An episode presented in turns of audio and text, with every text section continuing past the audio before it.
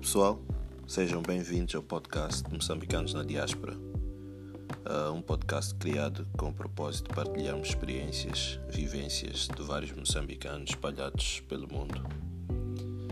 Meu objetivo principal com isto é encorajar a todos aqueles que intencionam emigrar e aprender uns com os outros como viver melhor numa terra onde não nascemos. Eu chamo Jerusio Matonse criador e moderador deste podcast. Obrigado por se conectarem a mim. Let's do it!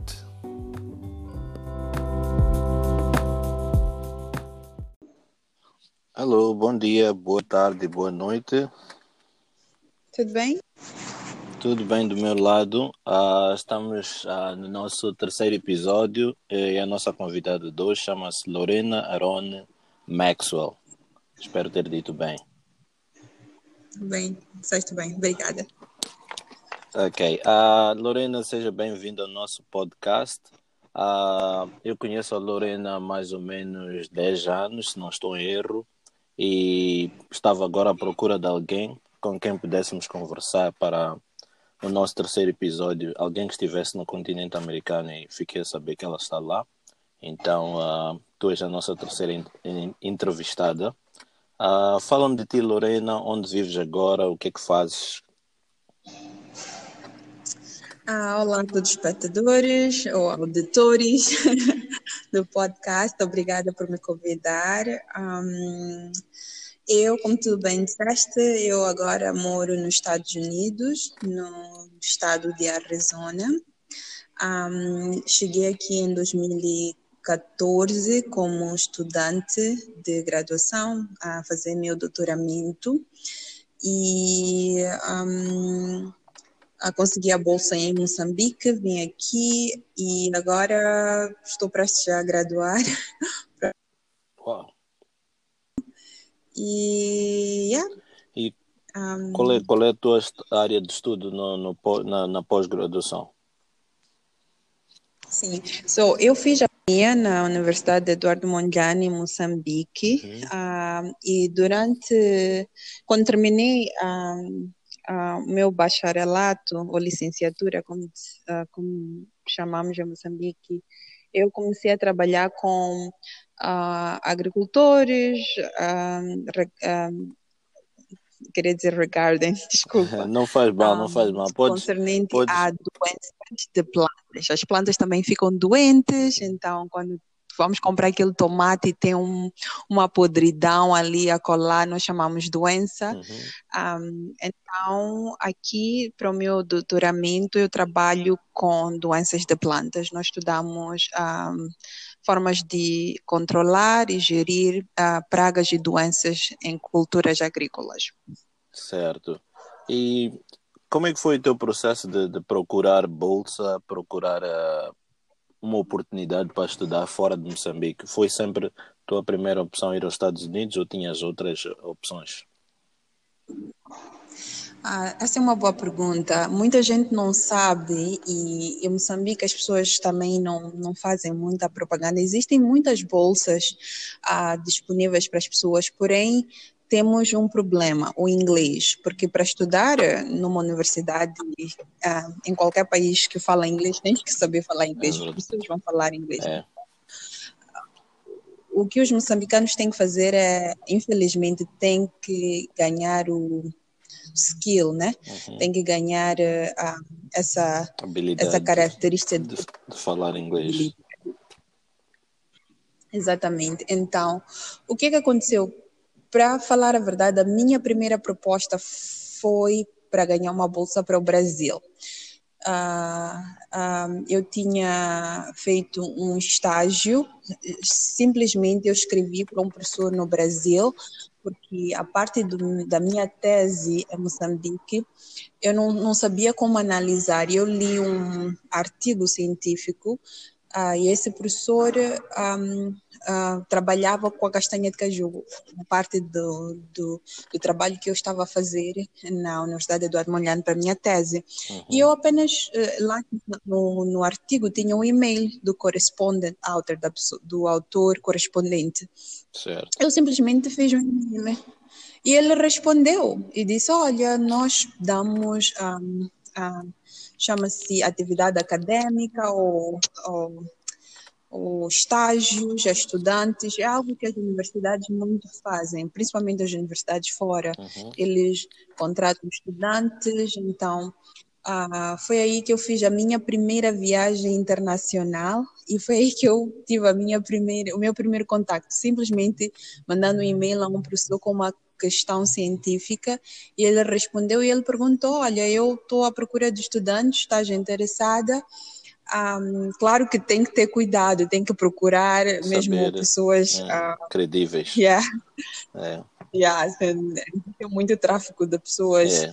então eu fui, eu fui à embaixada, ele mandou os documentos necessários uh, para aplicar o visto na embaixada do Brasil e fui ao Brasil. E eles lá uh, tinham feito a proposta se eu queria trabalhar, a fazer o meu mestrado. Uh, e eu parei por um momento, porque eu não sabia onde queria estudar, se era nos Estados Unidos ou na França ou qualquer país, mas eu sabia que eu não, eu não queria não falar inglês. Eu sabia que eu queria aprender a falar inglês. É algo que eu sempre quis. Okay. Isso foi o primeiro, um, a minha primeira decisão. Uh, o foco para eu conseguir estar onde eu estou hoje. E eu pensei, eu tive uma proposta de trabalho na altura também. Em Moçambique? E, uh, Ou no Brasil? Moçambique. Sim. Em Moçambique, Moçambique, desculpa. Então eu tinha a carta para conseguir a bolsa no Brasil. Ainda não estava 100%, um, um, como é que se diz, 100%... Um, Pode dizer em inglês, eu vou tentar 100%... traduzir. Desculpa, agora eu penso em inglês. Eu sei, eu sei, eu sei como é. Yeah, 100% definitivo, né? Ok, então, era, uh, como é que é? Conditional offer. Yes. Ok. Então, então, e o meu chefe uh, em Moçambique disse: Olha, nós estamos a te oferecer esta proposta de trabalho, tu podes fazer o teu mestrado daqui a algum tempo, ganha a tua experiência, porque trabalhar é bom. E eu estou muito grata por isso, porque eu enriqueci o meu CV. É outra coisa que em Moçambique temos que fazer. Temos que ter no CV muito. Um, muito competitivo uhum. para poder aplicar nas escolas internacionais, porque eles querem saber, eles querem um estudante que é ativo, um estudante que é que, que já fez coisas, Sim, que né? já trabalhou, que já teve Nem que sejam experiências como voluntário em algum sítio, eles querem que tu tenhas feito algo, não só estar na, estiveste na carteira e nada mais fizeste para além disso. É. Então, um dos conselhos que eu ia dar aos estudantes é enquanto agora mesmo que estejas a estudar, tenta, tenta, tenta fazer algo, nem que seja um mês, para depois no CV. Tenta, tenta arranjar, tem muitas ONGs, muitas, muitas oportunidades. Tenta fazer isso agora, porque isso vai enriquecer o teu CV na hora de escrever a tua carta de intenção, porque queres estudar uhum. Neste país, porque queres a, a fazer este curso. Isso conta muito. Certo. Então eu decidi trabalhar em Moçambique, trabalhei por algum tempo e foi com um dos meus trabalhos num projeto que eu conheci o meu supervisor. Estávamos a trabalhar com um problema em Moçambique no amendoim. O amendoim moçambicano ah, é atacado por alguns fungos que, produzem algumas toxinas, chamamos aflatoxinas e, e os agricultores moçambicanos não podiam exportar o amendoim para fora para vender e também o amendoim não era uh, fit para human consumption, não era um, não, não, era, era apropriado para o consumo humano, sim. Então, foi numa das conferências que eu conheci o meu supervisor e ele estava muito, um, muito muito um, impressionado, que era muito jovem, na altura eu era, tinha 22 anos, uh, e eu estava a trabalhar com os agricultores, eu tinha paixão por aquilo que eu faço. Outra Ainda coisa tens, é, né? não adianta... Tenho. Ok. okay. Só para certificar. Se calhar tinhas paixão na altura, agora já é tipo, é automático. Não, é outra coisa muito importante. Não interessa se vai estudar fora, se vai apanhar. Se não tens a paixão, nunca vais ser feliz. Então, é bom investir na área que tu realmente gostas, porque vai ser muito mais fácil. Sim, sim, sim. Vai ser muito mais fácil seguir as oportunidades e quando tiveres a oportunidade, vais exceder o esperado.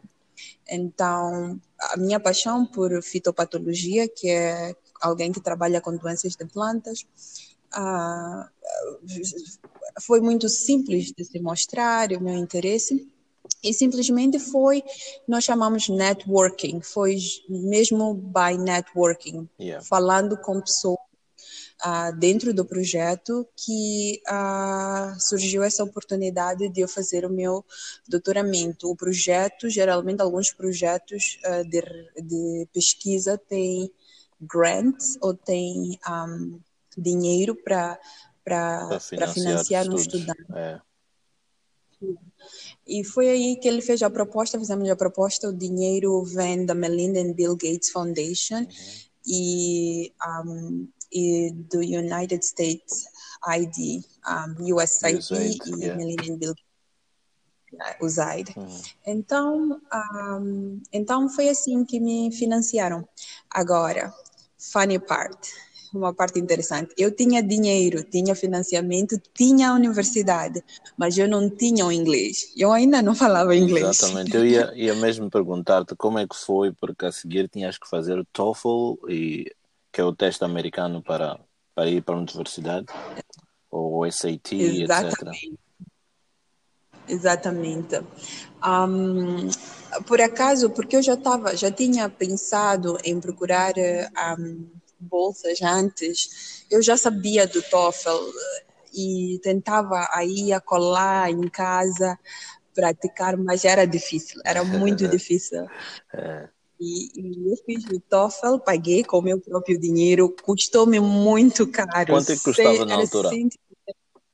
160 Ok, dólares já. agora, agora deve estar o dobro, porque eu sei que, por exemplo, o IELTS, que é o que se faz para ir para universidades inglesas e outras, Uhum. na altura que eu fiz a primeira vez custava 6 mil meticais, agora custa 15 mil meticais. Eram, Uau! é, então os preços estão sempre a subir. Yeah. Podes continuando. Eu paguei, paguei com o meu dinheiro e chumbei, porque tu precisas de ter skills no writing, escrever, Aham. reading, ler, ah, speaking, falar e listen, ouvir. Então, ah, os americanos, tu podes, eh, o score na altura, na minha altura, acho que ia até 100. E, e a minha universidade aceitava que eu tivesse 80, mas eu não podia ter, por exemplo, 30, ah, não, acho que é 120. Eh, Yeah. Mas eles não. tu- Eu até podia ter 80, mas, por exemplo, no reading ou no writing, ter 5 Uhum. cinco pontos. Eles não queriam isso. Eles querem que tu tenhas médio, te- tenhas 20, 20, 20, 20 Exato, eles nas quatro. querem um average por todas elas, não muito fraca numa e muito forte noutra coisa. Yeah. Então, ahm, eu fiz o exame, ah, chumbei, claro, não tive, nem, nem consegui os 80 pontos, acho que consegui 50. Eu fiquei tão des, de- eh, desencorajada, fiquei tão decepcionada. Eu lembro naquele dia, eu disse, eu nunca vou conseguir aprender inglês, eu nunca vou conseguir a minha bolsa. E é outra coisa para as pessoas não desistirem. Um, uma guerra, uma batalha perdida não significa perder a, a, a guerra inteira. Pois. Eu lembro que eu estava muito, muito eh, desencorajada nesse momento, Ah, mas ah, aquele desejo nunca terminou. Então, e o meu professor viu que eu tinha aquele desejo. Eu disse a ele: Olha, chumbei no TOEFL, eu acho que não vou conseguir. Ele disse: Não, nada é impossível. E aqui nos Estados Unidos, eles têm muitos estudantes internacionais. Ele disse: Eu já vi vários estudantes internacionais aqui, tu vais conseguir foi da parte dele, posso dizer que fui sortuda, né? Fui sortuda, mas mesmo se a minha vida não tivesse tido esse esse esse essa oportunidade, uhum. essa oportunidade, eu quero que os moçambicanos pensem que há várias formas de mudar o destino e basta tu dar o teu máximo, basta tu fazer a tua parte. Uh, as coisas podem caminhar da, da tua forma. O meu professor, eu escrevi para ele, eu disse, olha, eu fiz o TOEFL, chumbei, eu não sei se vou conseguir, eu gostaria muito de, de, de, de fazer o meu doutoramento, mas uh, não sei se vou conseguir. E ele respondeu para mim, não te preocupes, eu vou procurar dinheiro à parte, porque o dinheiro... A parte seria para me trazer por seis meses para eu aprender o inglês. Uhum. E ele disse, mas tens que dar o teu máximo. Tens seis meses para aprender o inglês aqui. Yeah. E, e, isso foi o, o, melhor. Ele conseguiu dinheiro à parte, que não era aquele dinheiro da bolsa. Uhum. Eu vinha à, escola, ele tem um laboratório, e eu trabalhava no laboratório, saía para livraria para aprender inglês com nativos, né? E aqui eles têm aulas grátis na livraria, tem, tem pessoas. Uh, reformadas que ajudam imigrantes a aprender inglês. Eu não paguei nenhuma escola. Nós, ele não, nós não tínhamos dinheiro para pagar. Yeah. Para pagar para eh, aulas. Second language. Yeah. Exato, aulas privadas. Não, aqui na escola nós temos o CISL. CISL é, é, é tipo English as a Second Language Courses, yeah. qualquer coisa assim. Eles recebem estudantes de todo mundo e eles vêm aprender inglês intensivo. Eu não fui ne neles, eu falei com nativos, com as pessoas que trabalhavam no laboratório, ia para a biblioteca, comprei o livro do exame TOEFL uh, e fiz a minha preparação. Uma das coisas que eu aprendi com TOEFL, uh, não gostaria de ser um pouco, uh, não gostaria que as pessoas me interpretassem mal ou, ou não, não, não estou a falar mal dos, um, dos nativos um, de chineses, um, mas muitos dos meus colegas chineses, eu falava melhor inglês do que eles e eles passavam TOEFL. E eu não entendia por quê. falava, meu inglês é melhor que o teu. Como é que tu passaste no TOEFL ali com... Uma das coisas que eu aprendi com eles, com os chineses, é que o que interessa é fazer aquilo que o exame quer. Sim. Aqui chamam, chamam test taker. Então, em vez de concentrar-me em aprender inglês em general, no geral, eu concentrei-me nas táticas de saber o teste. Exato, exato. o que eles o que eles iam me perguntar no no, no, no, no, no listen eh, para eu responder o que eles querem que eu escreva como fazer o essay no no writing como fazer a redação o que quais são as palavras que eles querem como eu devo responder as perguntas como vou dar um, um exemplo muito simples no TOEFL não sei se ainda fazem isso no reading eles dão-te três textos. Uhum três textos longos, mas tu só tens por aí uns 30, 30 minutos, minutos para ler. Ler e, e responder. E não é suficiente. Leres o texto, tu não vais conseguir responder as perguntas e vais ter perguntas que sem respostas Estão e vais ter zero. distrair algumas perguntas, é só para roubar o teu tempo, de certa forma. Exatamente. Então, uma das táticas para esse exame é skip não leias, vá na pergunta, leias a pergunta, Procura. procuras no texto o contexto, lês hum, acima do contexto, abaixo do contexto e respondes. Aí tu consegues responder todas as perguntas. Uhum. Todas as perguntas. Então. E foi isso que aconteceu. Minha roommate, a pessoa que eu dividi a casa aqui durante esses meses, era chinesa. E ela, eu falava melhor inglês que ela, mas ela tinha passado o TOEFL. Aí ela me mostrou as dicas. Ah, também tem vídeos no, no YouTube yeah. que, que, que falam um pouco como como passar nos testes. Então, eu acabei não me concentrando muito no inglês, mas sim como passar no teste. E passei passei, acho que tive 96 pontos, ah, passei o exame e ganhei a bolsa. Então, desculpa, um... desculpa interromper. Uma dica importante aqui para quem nos está a ouvir é que para quem faz o TOEFL ou quem faz o IELTS, ah, o mais importante é nós sabermos como atacar as perguntas e que tipo de respostas são esperadas de nós. Uh, não vale muito a pena nós sabermos falar inglês informal, melhor que muita gente, se nós não conseguimos responder às perguntas corretamente.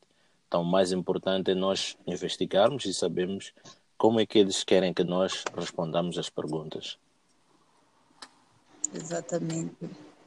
Exatamente. Aqui chama-se taste taker. Uhum. Uh, há pessoas inteligentes, mas não conseguem tirar uma boa nota no, no, no teste, teste, porque às vezes os testes são um pouco. Traiçoeiros, um, no... yeah, então foi assim. O meu primeiro semestre, o, o sistema americano é um pouco diferente de, daquilo que eu já tinha tido experiência em Moçambique, em termos de os professores, aqueles, aquilo que eles ensinam é aquilo que sai no teste. Uhum. Então, não havia nenhuma surpresa para mim se eles diziam estudar capítulo 1, as perguntas do capítulo 1 iam sair. Hum. Então, o meu primeiro semestre eu tirava 20, mesmo com o inglês quebrado, e as perguntas americanas, elas são múltipla escolha. Se tu estudaste, tu vais conseguir a saber a opção certa.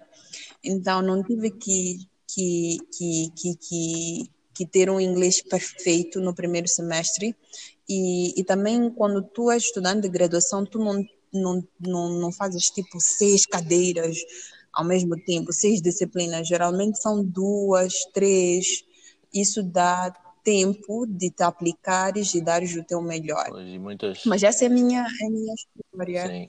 E uhum. provavelmente, muitas das vezes, eu tenho uma experiência similar a quando fui fazer o mestrado uh, na Inglaterra também, acho que por semestre tinha duas ou três disciplinas, tinha que ir à, universidade duas ou três vezes e não tinha que ficar lá muitas horas. Passava mais horas na biblioteca do que horas na carteira a estudar. Então, isso ajuda. Yeah. Então, isso para dizer que a pessoa por mais que passe o TOEFL, depois tem que começar a trabalhar para ganhar o, as aptidões necessárias para passar nas disciplinas e aprender inglês. E com o tempo, tu aprende. Eu me lembro a primeira vez que eu fui na sala de aulas, essa foi, foi o melhor dia. Eu sempre que ia para aula, eu escutava metade, entendia metade, não entendia, ficava baralhada, aí eu tinha que ir para casa, ler um pouco da matéria. Esse dia eu fui para a sala e meu professor começou a falar. Eu, já, estou a entender, estou a entender. Quando eu vi a aula tinha terminado, eu tinha entendido tudo. Foi de um dia para o outro. Uhum. Não tinha nada que ele falou que eu não havia entendido.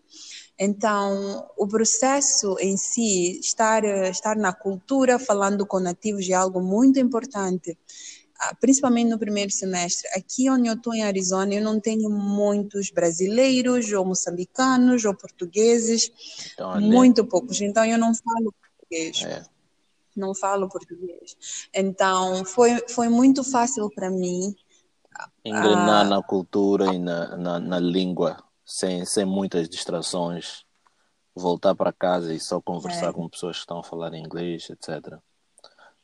Ah, eu ia te perguntar qual foi, qual foi a reação de, dos teus amigos e família quando tu disseste que ias, uh, ias te mudar, ias estudar nos Estados Unidos? Um, bem, teve duas reações. Posso dizer que a maior parte foi positiva. Eu acho que na altura as pessoas sempre sabem que ou tinham respeito pela educação americana, é uma educação muito boa. Então, a minha família, alguns amigos, uh, eu acho que eles estavam felizes. Porém, tinha uma parte de pessoas que diziam, ah, já ela já não vai voltar, ah, ela vai ficar lá, vai casar, por acaso casei aqui. a parte é, é, outra parte que podemos falar depois. Um, e eles diziam, um, outras pessoas, um, outras pessoas Bem, eu não gosto. Gosto de não pensar isso, mas posso dizer que também ficaram com alguma inveja, um, não, não me pareciam muito contentes pela decisão, mas eu via mais em termos dos benefícios. Uhum. Tudo tem um benefício eu via mais em termos do que é importante para mim. Foi a primeira vez que eu decidi algo para mim, não para agradar os outros, uhum. não porque é bom, não porque fica bem, não porque é Estados Unidos, mas o que eu quero, o que é melhor para mim. Sim, sim. E, e e com certeza foi a melhor decisão da minha vida ter vindo aqui. Um, aprendi muito, estou a aprender muito, estou a ter experiências um, incríveis. Não, não, não falo de coisas materiais, mas como pensar a cultura. Exatamente. Eu acho que todo mundo deveria mesmo os americanos deveriam ir para um outro país, os moçambicanos irem para outro país, porque aprende-se tanto uh, com, com outras, com... com uma cultura que não é tua, com mudança de cenário, né? Exatamente. Pois é. E o que é que tu mais estranhaste quando, quando tu chegaste? Primeiro impacto, primeiros seis meses, assim, não necessariamente na, na, na, parte acadêmica, mas na vida, no geral. Oh, like, podes dizer, por isso. exemplo, uns três aspectos que, que tiveram um impacto em ti, assim, tu ficaste, não era o que eu pensava, não era o que eu esperava. Yeah. Eu acho que eu, eu, eu quando eu estou em Moçambique eu reclamo de Moçambique, quando eu estou nos Estados Unidos eu reclamo dos Estados Unidos, então cada sítio tem as partes boas e, as partes uh, negativas, tem vantagens e desvantagens, certo. desvantagens. Mas eu vou dizer algumas coisas aqui nos Estados Unidos que eu fiquei impressionada nos primeiros seis meses, quando eu cheguei, primeira coisa é, minha primeira viagem aos Estados Unidos, eu venho para Arizona, a minha cidade chama-se Tucson. Tucson, a capital, ou a capital do Arizona seria Phoenix. Uhum. Tucson é uma cidade calma, tem montanhas ao redor, é uma cidade universitária, uma cidade que muitas pessoas vêm para reforma, e eu, quando cheguei, eu estava à espera do New York. Eu estava à espera Encontrar daquela imagem prédios, que eu via no. Arranha-céus. pois foi tipo. Prédios. Onde é, que estão, onde é que estão aqueles. Yeah. Onde é que estão os cabs amarelos yeah. e etc. Exatamente. Eu fiquei tipo, what? Isto, não, não é aqui, Estados Unidos.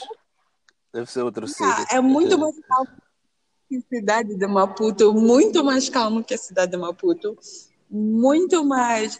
É, so, é mais avançado em termos de tecnologia, de serviços, mas não é aquela metrópole, entendes? É muito simples, muito, um, muito quiet. Eu esqueci as chaves por detrás da minha porta nunca nunca fui assaltado ou, ou, algo assim. Uhum. As casas aqui não têm grades, não tem aquela barreira inicial antes de chegar à porta. Tipo, depois da porta eu já estou na rua. Engraçado. Né? Causa algum medo, porque a barreira é só uma porta. É. Então. Ah, bem, bem, bem similar a, a, a aqui a Nova Zelândia ou a cidade em que nós em que eu vivo é mais ou menos assim eu escrevi há algum tempo sobre isso que espantei-me. É jardim e porta de casa, não tem nada para proteger. É, tu diretamente, diretamente da porta de casa estás na rua. Não há grade, não há nada, é só fechadura e já está, já estás na rua. Então, para quem vem de uma realidade onde nós nos trancamos por tudo e por nada, tu ficas tipo, What? Aqui não tem medo de alguém chegar e entrar mesmo assim as pessoas aqui ah, na, na, minha neighborhood deixam bicicleta no jardim, deixam. Eu deixo sapatilhas fora de casa, assim, porque ninguém vai tirar as minhas sapatilhas. Então, yeah. Yeah, so, mesma coisa, detesta tudo. Eu vou te, só para te dizer o que, é que aconteceu ontem. Eu fui às compras, eu tinha muitas compras, então eu deixei a minha carteira no carro para tirar as compras. Eu não sei o que é que aconteceu. Eu acho que eu esqueci de fechar bem a porta do carro quando eu terminei. Eu estava com fome, então fui lá dentro, comecei a cozinhar para comer. E hoje, quando eu estou a sair, não é que passa um vizinho e diz: Ai, vizinha, ontem esqueceste a porta do teu carro aberta e eu tive que fechar. E quando eu entrei para o carro para ir para o serviço, eu vi que eu tinha deixado a minha carteira lá, só, só, só para dizer. Mesmo, mesmo, mesmo que, que, que não, não tinha passado um ladrão que tinha tudo para alguém roubar algo dentro, ok. E ficou toda a noite e tudo estava do mesmo jeito, nada perdido. Uhum. Então, isso. É só. Então, isso foi um, um dos primeiros espantos. A segunda coisa que me espantou foi a comida. Porque quando, quando eu via na televisão, eu via McDonald's, burger, e, e os Estados Unidos tem muita obesidade. Eu pensei, oh, a comida deve ser muito gostosa, muito boa para as pessoas comerem.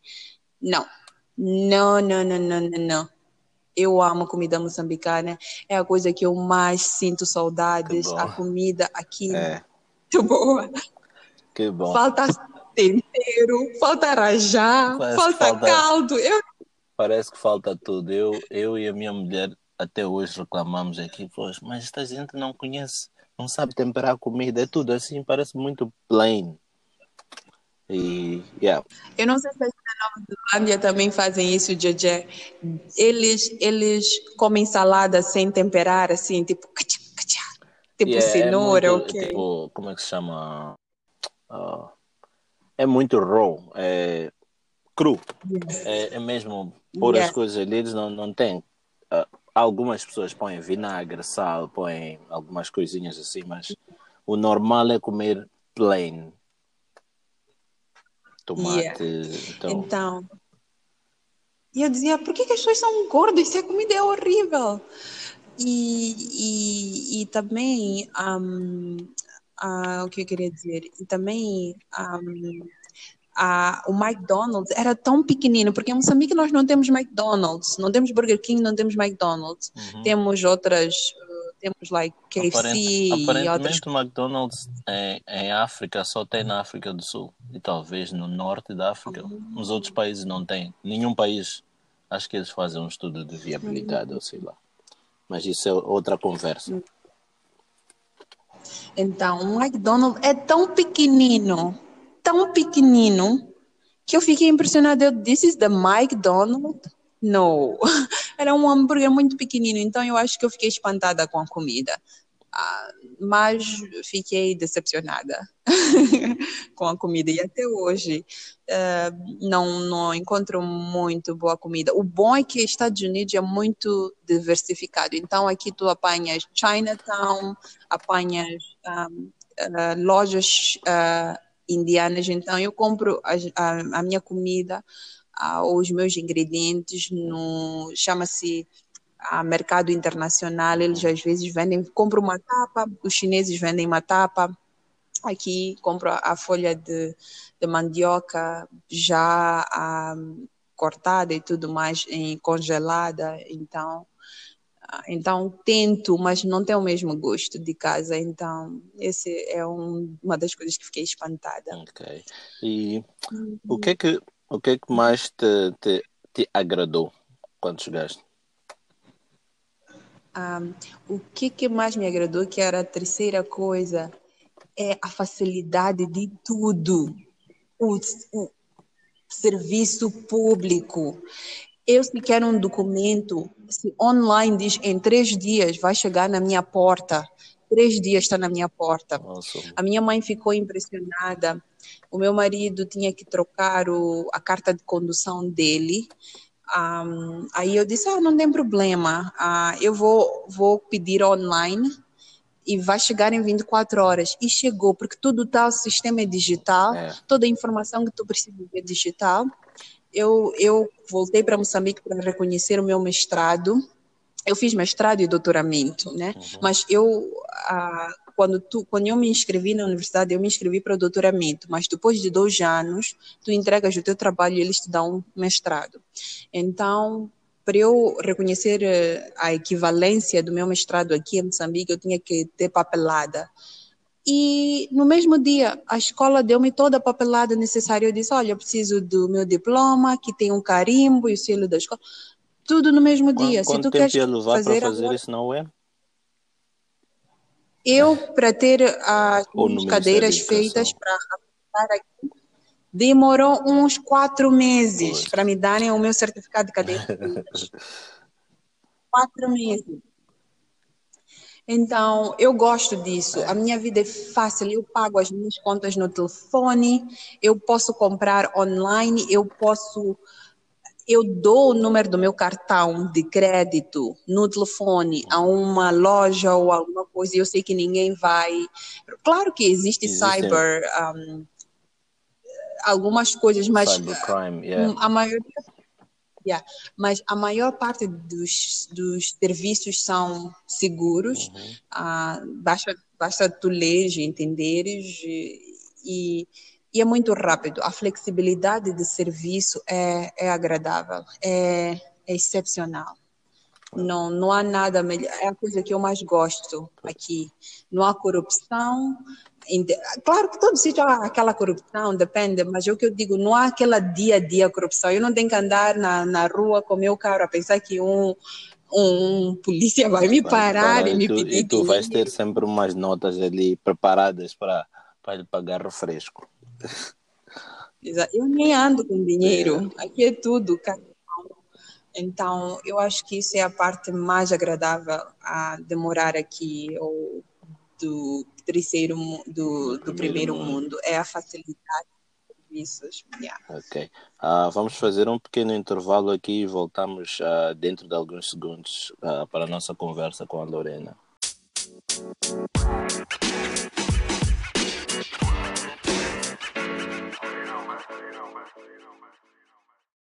Uh, estamos aqui de volta para a nossa segunda parte da conversa com a Lorena Aaron Maxwell. Ainda tenho que me habituar a dizer assim. a Lorena. Uh, e eu ia perguntar, tu disseste o que é que mais sentes saudades uh, de Moçambique, que é a comida.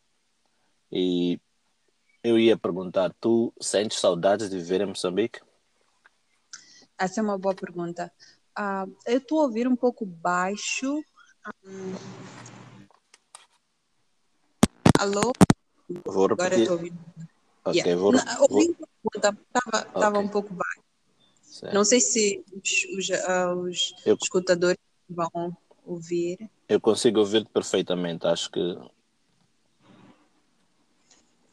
Ah, essa é uma boa pergunta. Ah, se eu gostaria de voltar para Moçambique, se ah, até, até, posso dizer, até este ano, um, eu sempre tive esse, esse, esse, esse pensamento, qual é a melhor coisa, o que, que eu vou fazer, voltar para casa, não voltar para casa. Uh, eu fui para Moçambique este ano, em fevereiro, e, e os meus colegas perguntaram, então, Lorena, vais voltar, não vais voltar? Eu disse, ah, eu acho que eu vou voltar. O meu marido gosta muito de África, ele gostaria de voltar. Eu agora tenho uma filha de um ano e eu gostaria que ela também conhecesse Moçambique, crescesse. Parabéns um, pela filha. Obrigada. E muitos dos meus colegas diziam, Lorena não volta, as condições aqui não estão muito boas. Os colegas boas. moçambicanos, certo. Exatamente. Dizia não volta, as condições aqui não estão muito boas, vai ser muito difícil. Um, e, e, e, então tenho, esse dilema. Eu vou dizer alguns aspectos que, que, que não ajudam muito a nossa volta para Moçambique. E a, a volta para Moçambique que eu estou a tentar um, fazer é de uma outra forma. Eu vou, eu vou justificar por quê. Um, primeiro, eu não tenho casa. Eu saí quando eu tinha 24 anos. Ah, então morava com os meus pais. Eu agora tenho um marido e uma filha. E voltas, nós... voltas, agora tens uma, a tua família. Exatamente. Não, eu não tenho casa. Eu tenho um terreno, por acaso, que a minha mãe um, me ajudou a comprar enquanto eu estava aqui, mas não tem nada lá. E meu trabalho, uh, dependendo do trabalho que eu vou apanhar, não acredito que vai ser bom ou rápido para eu construir e, e dar um, um, um, teto até o meu marido arranjar um trabalho e minha filha ter uma boa escola.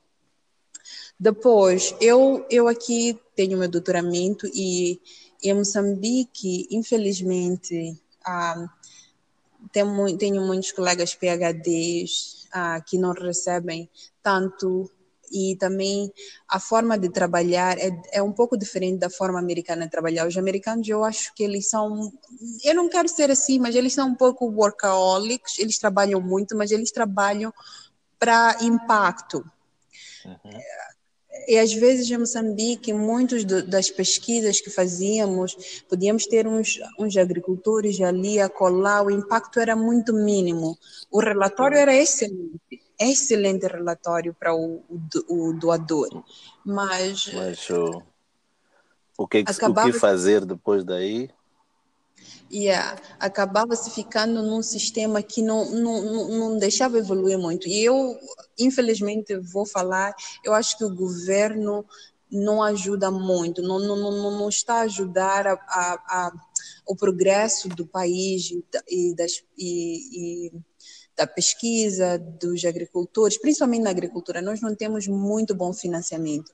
Para dizer que o ministro da Agricultura é muito meu bom amigo. Eu comecei a trabalhar eh, aqui com o meu projeto. Nós fizemos um projeto com os agricultores em Moçambique e o ministro foi muito cooperativo. Eh, parece que está a ajudar, mas mesmo assim é um sistema inteiro. É uma coisa estabelecida que não ajuda muito. Não não estou não tô a apontar pessoas, mas o sistema inteiro é muito difícil para fazer um impacto como uma agrônoma, simples agrônoma, uma simples fitopatóloga. É. Então, pode ser um pouco difícil um, okay. nesse sentido. Agora, eu ainda tenho um plano de, de dar essa chance à minha filha ao meu marido, nem que seja por algum tempo, nem que seja por uns cinco anos, de a gente poder voltar para Moçambique, mas isso teria que ser via um trabalho internacional. Tem trabalhos que nós estamos à procura, por exemplo, meu marido está à procura, aqui chama-se State Department. O State Department dos Estados Unidos, ele manda americanos para trabalhar na, na embaixada por uns três anos, quatro anos, num país. Um, uh, tem projetos tem... De, de média duração. Exatamente. Então, talvez assim, ou com salário a internacional ou com, com uma agência internacional, uma instituição internacional, poderá ser mais fácil morar em Moçambique, porque ah, aí dão-te casa, dão-te um salário ah, melhor, uma vida melhor, aquilo que o governo moçambicano não consegue dar a, a uhum. pessoas com qualificações como a minha ou como a do meu marido, não em termos de que, porque eu tenho PhD, devia receber melhor que qualquer todo moçambicano devia receber enough para sustentar a sua família. Pois. Um exemplo, o salário mínimo americano aqui é tão alto que ninguém tem empregada. Quem tem empregada é uma pessoa muito, muito rica, porque qualquer ser americano deve receber um salário mínimo para poder sustentar a sua família. Então, eu trabalhar no restaurante americano aqui, no restaurante, eu vou ganhar um mínimo para eu poder pagar pelo menos a minha casa e ter comida. Não vou poder comprar um carro luxuoso, alguma coisa. Mas alguém que trabalha em restaurante em Moçambique não tem dinheiro nem para subir chapa para ir para o serviço.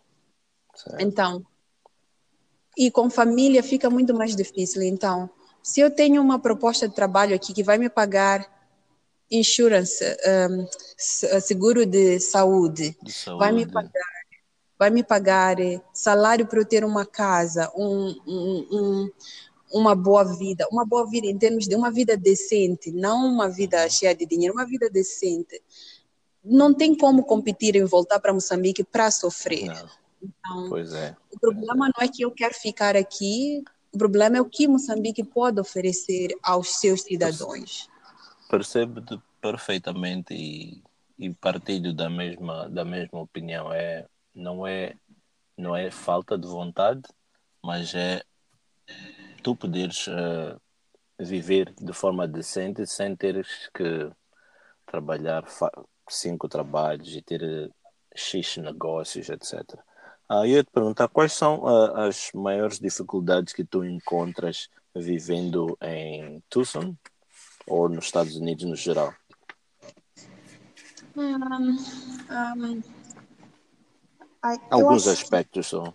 Yeah, eu acho que um, socialmente os, os, americanos, eu acho que tá, os europeus, eles são um pouco menos sociais. Eu, eu vejo a diferença com, por exemplo, os meus amigos latinos, brasileiros ou mexicanos, eles têm aquela coisa de festa, de amizade, família, enquanto que os americanos são um pouco fechados.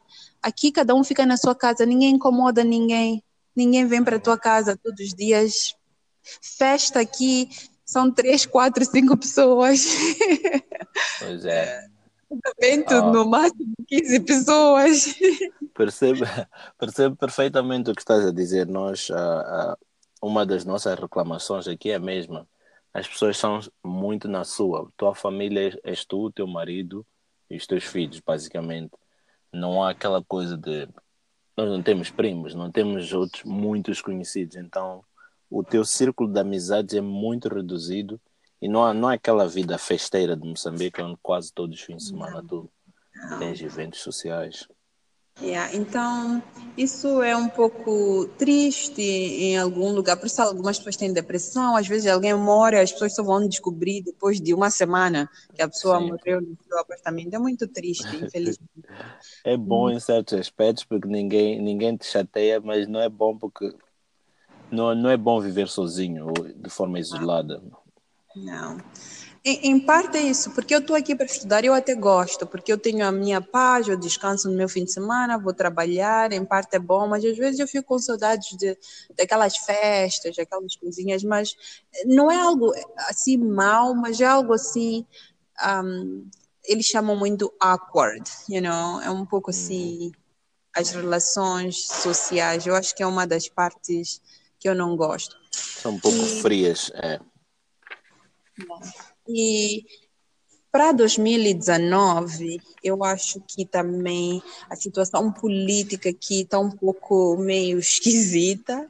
Um, não, nunca me afetou, nunca teve problemas, mas o país em si, os Estados Unidos em si, está um pouco dividido um, por causa do presidente Trump. E, e, tem, e, tem, pessoas maravilhosas, eu conheço pessoas maravilhosas que que, que, que, que não tem problemas com imigrantes, que não tem problemas com.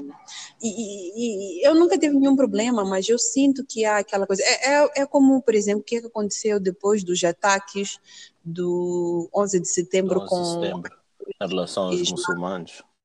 Exatamente. Então, os muçulmanos tiveram um preconceito assim, a colar, e às vezes até hoje se sente, né? Então, ah, com Trump teve.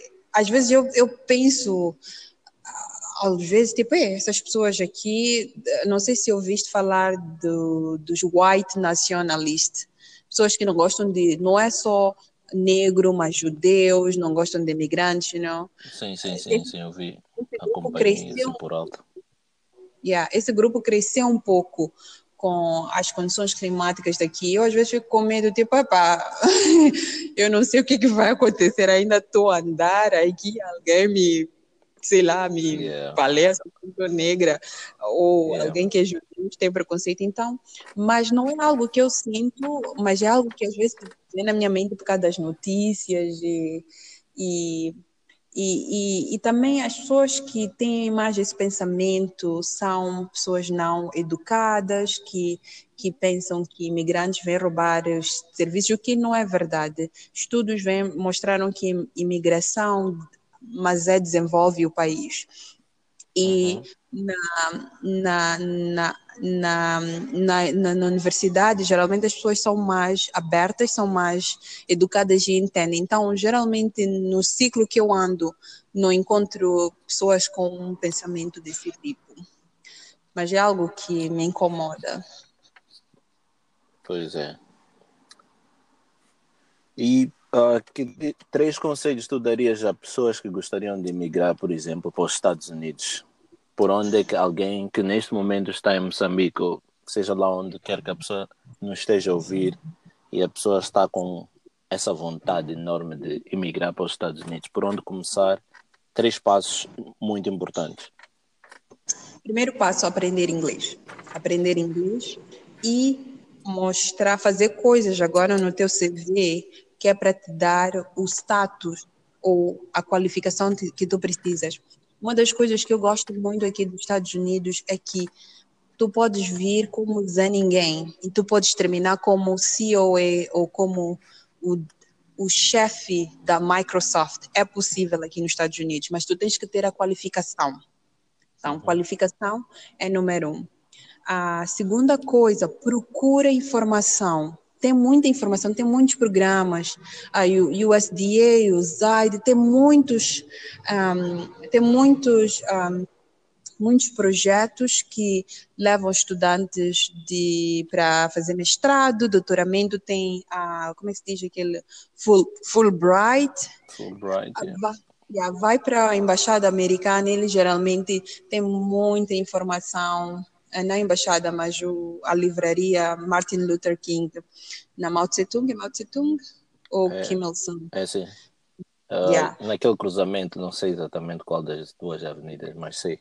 E eles têm, têm todas as atividades americanas, aquilo que acontece. Então, vai lá, abre o cartão na livraria, tenta saber uh, quais são os projetos. Eu recentemente descobri que tem programas que levam um, fazem câmbio de estudantes um, na décima, décima, décima primeira, décima segunda. Eu nem sabia, porque eu, eu, eu, eu dizia, ah, não, tem que ser mestrado, doutoramento. a décima segunda.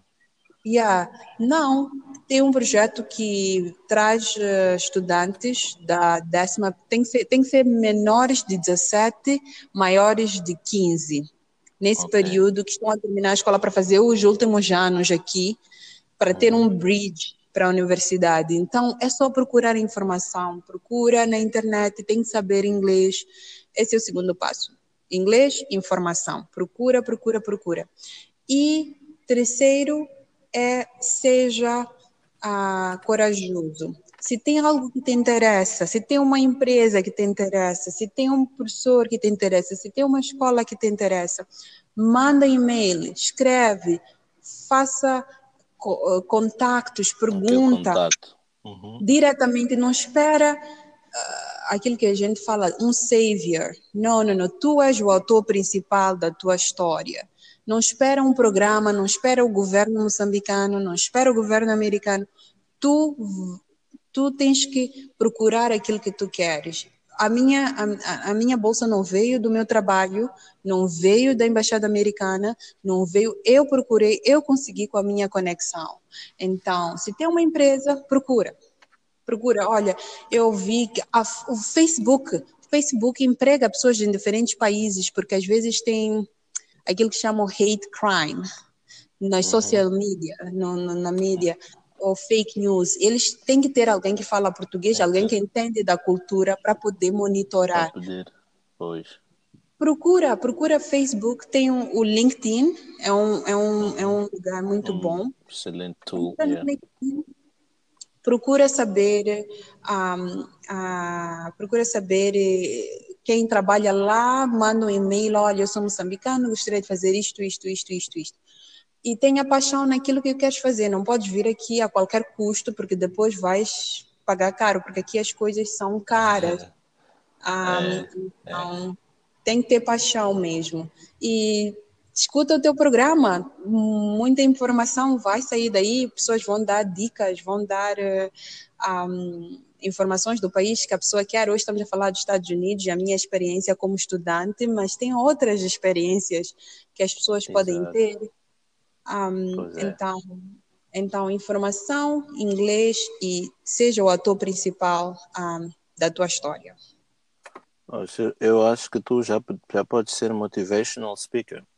Se precisar de uma motivational speaker para ir falar num, num workshop para estudantes da, da, da secundária, eu posso dizer, eu conheço alguém que pode vir uh, boostar a, as mentes destes jovens aqui, porque é alguém que já está naquela mentalidade de, de vencedora.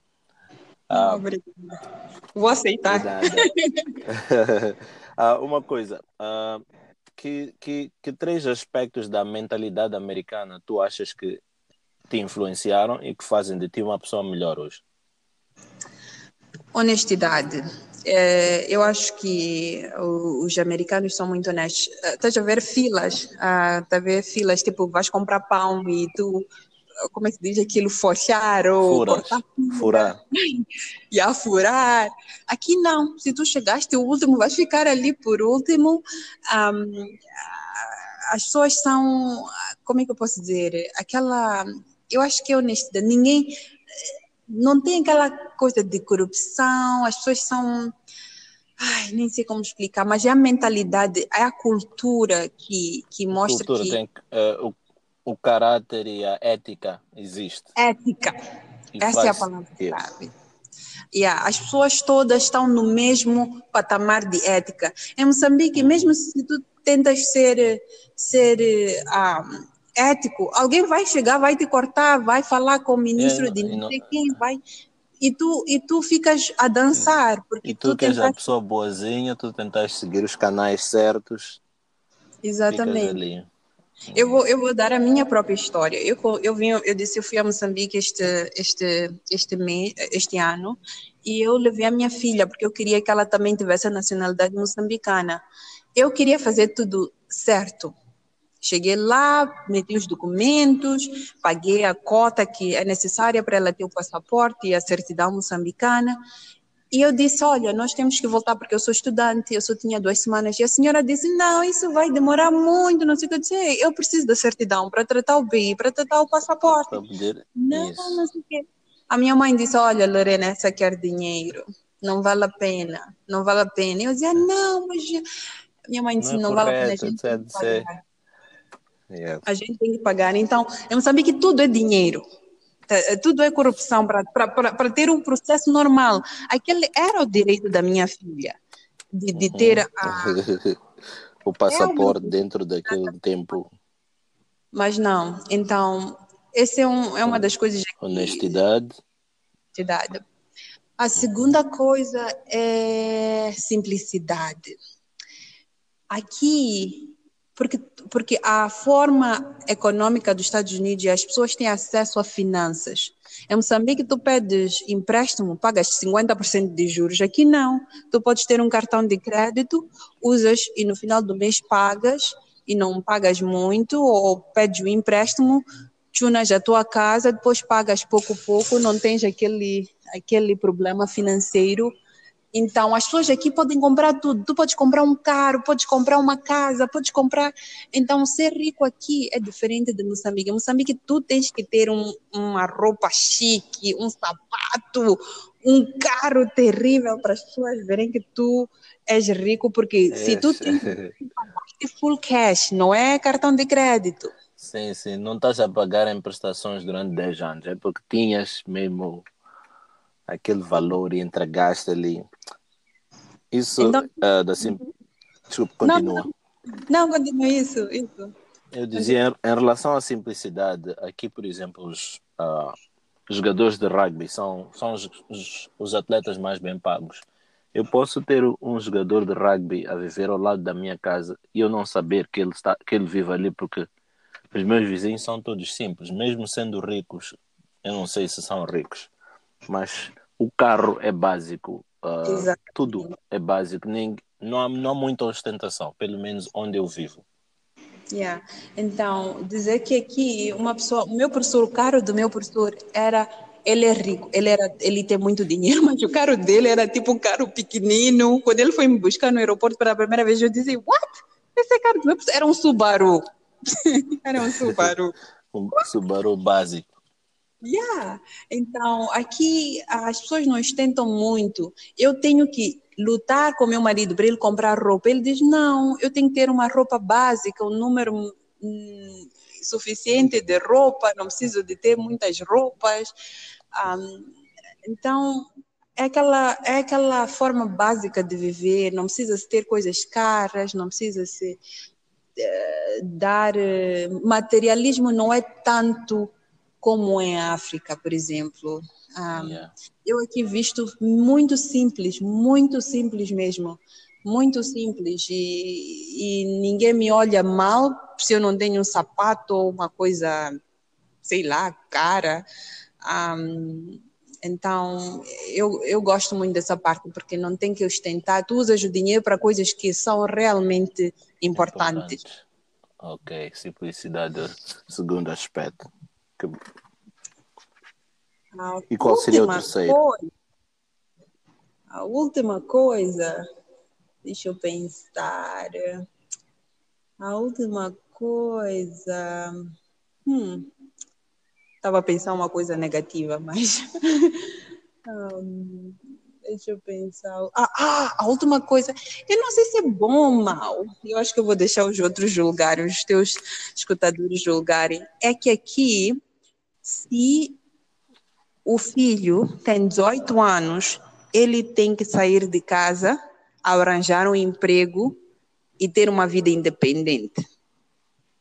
Uh, Desculpa, vou-te cortar aí. Has de ouvir. Uh, eu vou-te mandar uh, o podcast anterior que eu falei com, com um moçambicano na Itália e nós falamos exatamente desse assunto. a obrigação do filho de sair de casa aos 18 anos. Yeah. Aqui é muito comum em parte, eu, eu, trabalho num laboratório que ah, nós empregamos estudantes que estão na universidade, são, são de licenciatura, nós somos de doutoramento, então nós trabalhamos com ele. Todos eles trabalham, vão para a escola, trabalham. Eu, quando estava em Moçambique, eu só ia para a escola e a minha mãe me sustentava. Era, era estudante full-time. Yes!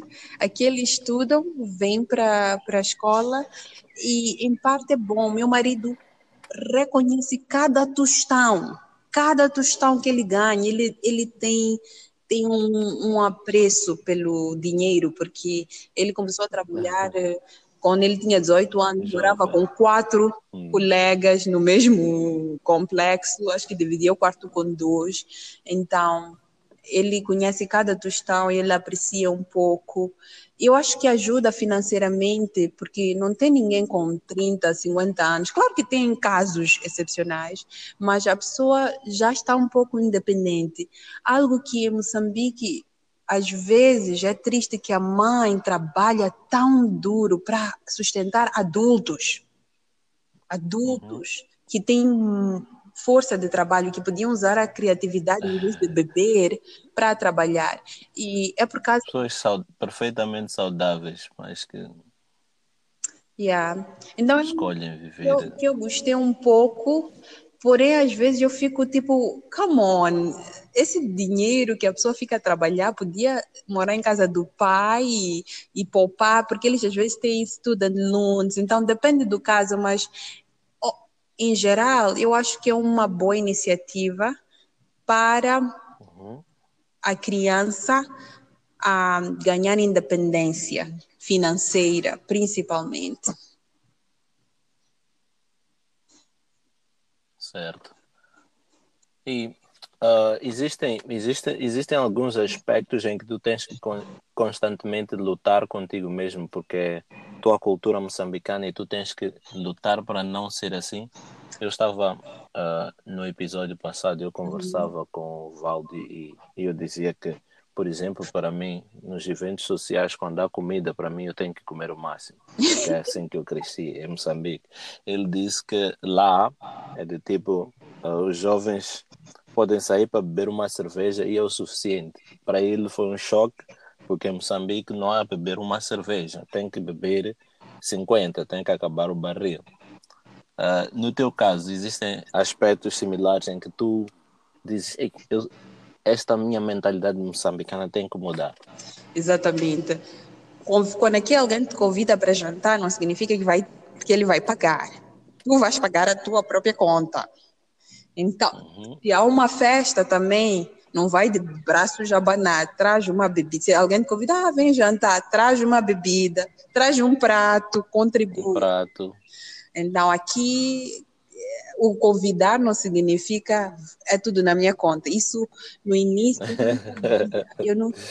Então, eu acho que as pessoas achavam-me mal. Uma vez convidaram-me para ir para viajar e, de repente, Ah, eu não paguei nenhuma coisa do gás, não contribuí, porque eu já me convidaram, né?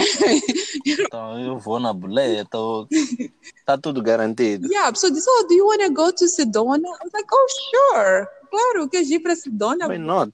Yeah, e de repente tu a ver a, os outros ali a contribuir para o gás, tudo bem, não contribuí. Eu não sabia que eu tinha que contribuir, né? Outra coisa é que nem todos os países são, mas nos Estados Unidos é algo que os moçambicanos devem saber, principalmente quando forem para Disney, Miami, New York. Aqui, gorjeta é obrigatória. 10% Pois. é obrigatório. Eu não dava gorjeta, eu não sabia. Eu não sabia. É, Dava se tivesse, agora sabes, tens que sair preparada para dar. é, tem que dar daquilo que gastaste no restaurante. Um, é algo que me impressionava. E ah, eu acho que essas duas coisas é algo que eu fiquei assim muito oh oh, não sabia que eu tinha que contribuir se alguém me convidar. yeah. Certo. E, e em jeito de considerações finais, existe algo que eu não perguntei que tu gostarias de acrescentar? Ah, deixa eu ver. Ah, na verdade, estou muito impressionada. Eu vi, eu, eu, eu ouvi um pouco do, prim, do primeiro, foi o primeiro podcast que mandaste. Foi. Muito, mas acho que és um bom apresentador. Eu acho que também ah, este, este podcast vai ajudar muitos, ah, muitos moçambicanos que estão lá, que pensam num, em vir para o primeiro mundo, que tem coisas boas, mas tem coisas más também Sim, sim, sim. nas duas partes e ah, e que nem tudo é um mar de rosas. Eu acho que a minha consideração final, pelo menos para os Estados Unidos, é que aqui nos Estados Unidos tu vais trabalhar muito mais do que trabalhas em Moçambique. Muito, Uhum. muito mais para ganhar o pão. Aqui nos Estados Unidos, Pois. a vida é dura. As pessoas acordam, trabalham, ganham dinheiro, fazem isso. É muito mais difícil aqui em Moçambique do que em casa. Ahm, então, para vir aqui, para vir aqui, eu acho que a pessoa tem que ter, eh, tem que ser mais motivado de trabalhar do que em casa. Número um, Ahm, eu acho que essa é a minha consideração final. Para mim, eu eh, vou dar um exemplo como mulher. Em Moçambique, eu tinha empregada. Aqui não há empregada. Tudo que eu faço, todo o chão, todo o prato, toda a roupa, tudo eu é que limpo, eu é que arrumo e ainda vou trabalhar, ainda vou No estudar. primeiro, pois é, no primeiro mundo é o famoso D, DY, DIY, do it yourself. Eu, nós aqui na nossa casa também é a mesma coisa, não temos empregada, não há babá, não há. é, eu corto a relva, a minha mulher faz outros, outros trabalhos de casa e vi- fazemos os dois. Não há. Não, não temos essa regalia de empregadas como, como em Moçambique. Exatamente.